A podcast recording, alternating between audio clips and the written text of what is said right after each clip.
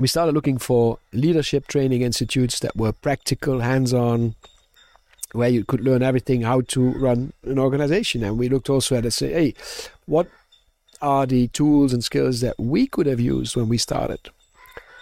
And that's a, that's a thing where we we said like, hey, um, there is nothing like that because every everything that we found was ac- either academic or it had you need a lot of pre-education.